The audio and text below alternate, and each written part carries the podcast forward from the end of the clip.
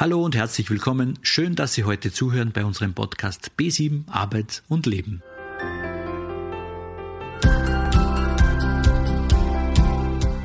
Sowohl für Frauen als auch für Männer kann es schwierig sein, ihren Platz in der Arbeitswelt zu finden. Wir haben einer Gender-Expertin zugehört und die Highlights in einem kompakten Podcast zusammengefasst.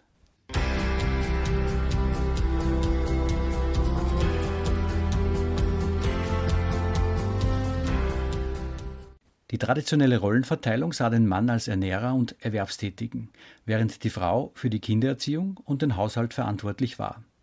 In Österreich diente das Familienernährermodell lange als Orientierung. Nach diesem Modell sorgt ein Partner, in der Regel der Mann, für den Unterhalt der Familie. Währenddessen kümmert sich der andere Partner, in der Regel die Frau, um unbezahlte Care-Arbeit. Darunter fällt zum Beispiel die Sorgearbeit wie Kindererziehung, die Pflege von Angehörigen und die Organisation des Haushalts. Diese Stereotype wird teilweise aufgebrochen, verschwunden ist sie aber immer noch nicht. Gegenwärtig ist eine stärkere Beteiligung der Frauen am Erwerbsleben zu beobachten, häufig aber in Form von schlechten Teilzeitjobs, die als Aufbesserung für das Haushaltsbudget dienen. Im Rahmen einer Fortbildungsveranstaltung erzählte uns die Soziologin Magistra Lisa Mitischek, mit welchen Herausforderungen Frau und Mann in der Berufswahl konfrontiert sind.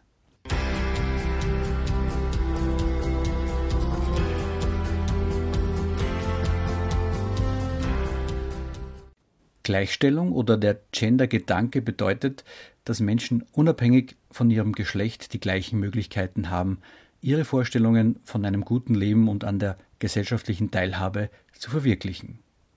Dazu gehört, die gleichen Möglichkeiten in der beruflichen Entwicklung zu haben.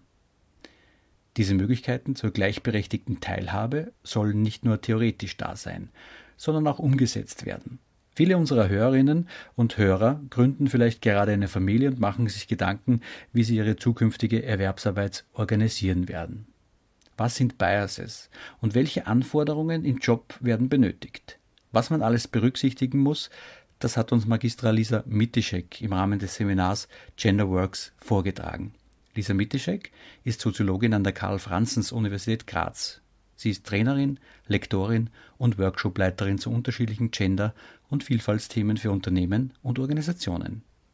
Sie sagt, dass Erwerbsarbeit funktioniert so, angepasst daran, wie Care-Arbeit organisiert ist. Das so wie hier Care-Arbeit so organisiert, dass das Menschen in ihrer quasi unter Anführungszeichen Privatzeit machen müssen.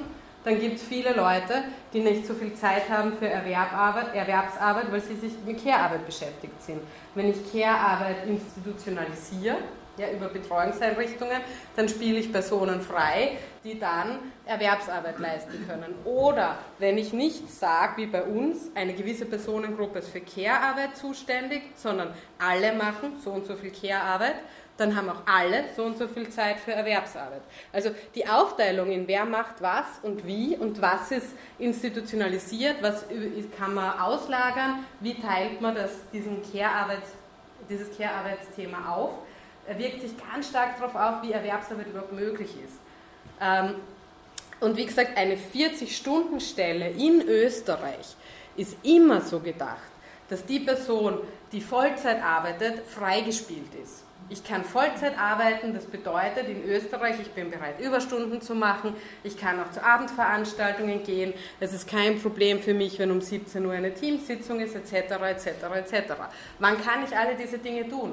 Naja, wenn ich keine Care-Verpflichtungen habe. Weil wenn ich eine Person pflegen muss, da geht es ja nicht nur um Kinder, da geht es auch um die Pflege von älteren Angehörigen. Wenn ich eben, oder auch Kinder betreuen muss, oder was auch immer ich für Care-Verpflichtungen habe, kann ich diese Vollzeitflexibilität ja gar nicht einlösen. Dann kann ich das nicht machen. Das heißt, ähm, ich brauche jemanden, wenn ich die Person bin, die freigespielt ist, eine zweite Person, die im Hintergrund sich um den ganzen Rest kümmert, sonst funktioniert mein System nicht. Und da ist dann die Frage, wie, wie teilt man das auf? Wir, haben, wir haben dieses System, das davon ausgegangen wird, dass vor allem Frauen sich um diesen Care-Arbeitsbereich unentgeltlich kümmern.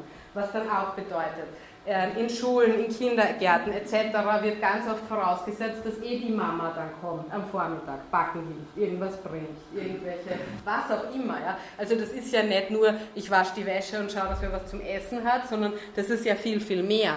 Da steht, ähm, eine, eine Care-Arbeitsverantwortung besteht aus so vielen verschiedenen Punkten bis hin zu, ich muss die Arzttermine, Ärztinnen-Termine meiner Eltern ab einem gewissen Alter, wenn ich sie pflegen muss, zum Beispiel ausmachen etc. Also es ist eine Vielfalt an Tätigkeiten und es ist eine Vielfalt an Mental Load. Mental Load meint die Arbeit, die ich im Kopf habe, wo ich vororganisiere, was dann alles an konkreten Tätigkeiten zu tun ist.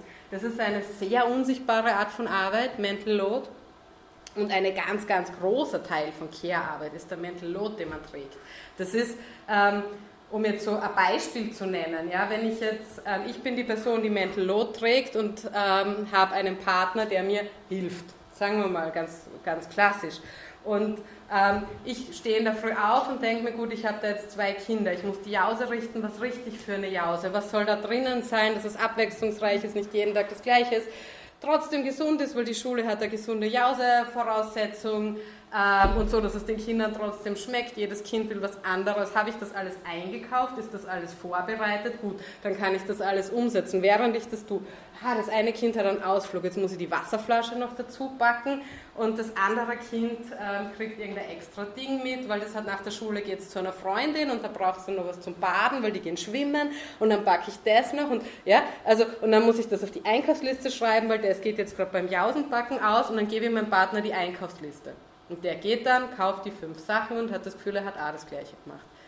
Sie sehen den Unterschied zwischen was in meinem Kopf passiert und dann kaufe ich fünf Trümmer. Also Mental Load ist nicht die fünf, also Care-Arbeit ist nicht nur die fünf Trümmer zu kaufen. Care-Arbeit ist im Kopf zu behalten, was alle Personen in einer Familie brauchen, ähm, was, also, und das ist eine Vielfalt an Dingen.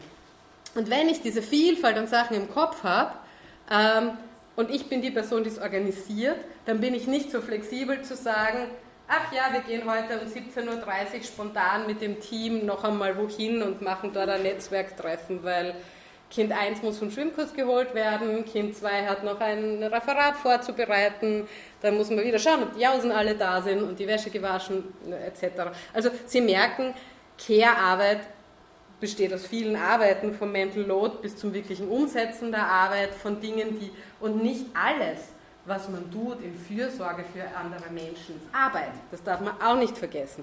Einfach Zeit mit meiner Familie zu verbringen, ein Spiel zu spielen, etc., etc., kann ja auch einfach positive Freizeit sein, eine Zuwendung sein, was Schönes sein. Also das ist auch noch was, was auch dazu kommt. Das heißt nicht, wenn ich jetzt heimkomme vom Arbeiten und ich spiele eine Stunde mit meinem Kind, kann das für mich schon Care-Arbeit sein, wenn ich eigentlich lieber gerne ein Buch gelesen hätte. Aber eigentlich ist es auch meine Freizeit und was Schönes, was ich tue. Also Sie merken auch da einen Unterschied. Ja, das ist ja ganz oft ähm, dieses Ding, ja, in, in, Partnerschaften. Ich bin eh heimgekommen und habe eine Stunde ein Spiel gespielt. Ich habe mich eh auch gekümmert. Ja. Also da gibt es viele Abstufungen von Kümmern und von Freizeit bis Arbeit, aber sehr viel von diesen Themen ist auch Arbeit. Und wir haben in Österreich das so organisiert, dass gedacht wird, eine Person ist hauptsächlich für diesen Arbeitsbereich zuständig, unentgeltlich zuständig, wenig institutionalisiert. Kinderbetreuung gibt es ähm, an den meisten Orten nicht genug und auch zeitlich nicht flexibel. Ähm, das ähnliche Thema haben wir ja auch mit ähm, Betreuung äh, und ähm, Pflege von älteren Angehörigen oder auch etc. Ja, also da haben wir ja, da gibt es ja viele Themen. Und wenn ich jetzt in Care-Arbeit eingebunden bin, bin ich nicht in der Lage, diesen flexiblen Vollzeitjob zu machen, wo ich immer bereit bin, immer ähm, quasi hüpfen kann, wenn es notwendig ist. Die Anforderungen an die Jobs werden größer. Für viele Menschen bedeutet das ausgeschlossen zu werden, weil die Nachfrage nach Fachkräften und gut ausgebildeten Personen zunehmen wird. Während ungelernte Kräfte es schwerer haben werden, Arbeit zu finden. Tätigkeiten werden sich verändern und in vielen Fällen komplexer sein, da Maschinen immer mehr einfache Aufgaben übernehmen. Also Sie merken, diese, ähm, dieses Thema, ja, das wird größer und dann kommt noch dazu, dass auch die Anforderungen an die Jobs oft größer werden. Und für viele Menschen, ähm, vor allem dann die, die sich vielleicht nicht so leicht tun, mit alle Anforderungen auf einmal zu erfüllen oder so, dann Ausschlussmechanismen werden wie kann ich überhaupt noch partizipieren, wenn das alles, das ist, was ständig von mir verlangt wird. Also ähm, man sieht, da ganz viele verschiedene Themen, die da aktuell stattfinden und die, die das eben nicht. Und dann ist der Erwerbsarbeitsmarkt dazu noch sehr dynamisch mittlerweile durch diese ständigen Veränderungen, die Digitalisierung, was gebraucht wird, was nicht mehr gebraucht wird, was man immer Neues erlernen muss, eben an zusätzlichen Skills. Und ähm, was auch dann immer schneller wird. Also diese Beschleunigung kommt dann auch noch dazu. Ja, auf jeden Fall ähm, sind das alles Anforderungen das in, in diesem aktuellen System, die das natürlich nicht besonders einfach machen und die dann noch dazu eben diesen starken Geschlechterunterschiede haben. Außerdem gibt es sogenannte Gender Biases, die auch noch einmal reflektiert wurden. Als Gender Bias werden systematische Verzerrungseffekte bezeichnet, die durch geschlechtsbezogene Stereotypisierungen und Vorurteile geprägt sind. Diese können aufgrund von Alltagstheorien, fehlendem Wissen oder mangelnder Auseinandersetzung entstehen. Ein Beispiel aus dem Personalrecruiting. Wir können die Bewerberin nicht nehmen. Sie ist jetzt Ende 20 und lebt in einer Beziehung. Sie bekommt bestimmt bald Kinder. An uns sind ja diese ganzen gesellschaftlichen Leitideen und Leitsätze nicht vorbeigegangen und diese Dinge, wie wir uns einprägen, wie quasi eine Frau zu sein hat, wie ein Mann zu sein hat, da kommen dann noch Zusätzlich dazu, dass ähm, die, diese Familiengründungen oft sehr viele neue, komplexe Herausforderungen mitbringen, kommt da bei Frauen kommen dann noch ein paar andere Sachen dazu. Zum Beispiel ähm, dieses Overconfidence Bias. Ja, das ist ein Bias, ähm, dass man sich mehr zutraut eigentlich ähm, und denkt, man kann mehr, als man eigentlich kann. Das findet man vor allem bei Stellenausschreibungen. Es ist total spannend. Eine Kollegin von mir, die hat ähm, äh, unter anderem in ihrer Doktorarbeit zu dem Thema recherchiert und die hat festgestellt, dass, ähm, dass Männer bei einer Stellenbeschreibung, wenn ungefähr 60 Prozent, wenn sie ungefähr 60 Prozent von dem können, was die Anforderung ist, bewerben sie sich. Mit dem Gedanken, oh, mehr als die Hälfte schaffe ich. Bei Frauen ist es so, dass die oft sogar, wenn 100% von dem, was da steht, zutrifft, glauben, ich weiß nicht, ob ich das wirklich schaffen kann. Dann kommt noch dazu, dass ähm, es dieses Bias gibt, dass man Frauen automatisch, wenn sie erfolgreich sind, dass man die weniger sympathisch findet. Unterbewusst. Oder dass man Frauen grundsätzlich weniger zutraut an Kompetenzen, vor allem in, in männlichen Berufsfeldern. Das sind alles so Biases, die laufen dann automatisch im Hintergrund auch noch mit und machen die gesamte Situation auch nicht leichter. Ähm, und da gibt es dann auch noch einen Bias, vor allem bei Führung und Leitung, weil wir haben nicht nur diese Segregation nach Branchen, sondern wir haben auch diese horizontale Segregation ähm, nach ähm, Positionen ganz stark, ähm, dass Frauen generell eben aufgrund der Umstände schon mal viel schwieriger die Möglichkeit haben, in Leitungspositionen zu kommen, plus dann die vielen verschiedenen automatischen Mechanismen, wo sie ausgesiebt werden, plus ähm, dann gibt es noch diesen automatisierten Effekt. Ähm, das ist ja im, in Diversity wird das immer wieder besprochen und der heißt der Minimi-Effekt, dass man automatisch unterbewusst jemanden sucht, wenn ich jetzt wen anstellen kann, der mir ähnlich ist. Ich will eine Person haben, die mir ähnlich ist, die mir vertraut ist. Warum? Weil ich damit rechne, dass ich weniger Probleme, weniger Stress habe, wir uns schneller gut verstehen werden, dass einfach lockerer funktioniert, wenn wir uns ähnlich sind. Das führt dazu, dass alte Männer in Führungspositionen Männer in Führungspositionen, die ihnen ähnlich sind, einstellen. Deswegen sind fast alle Führungspositionen von weißen Männern besetzt.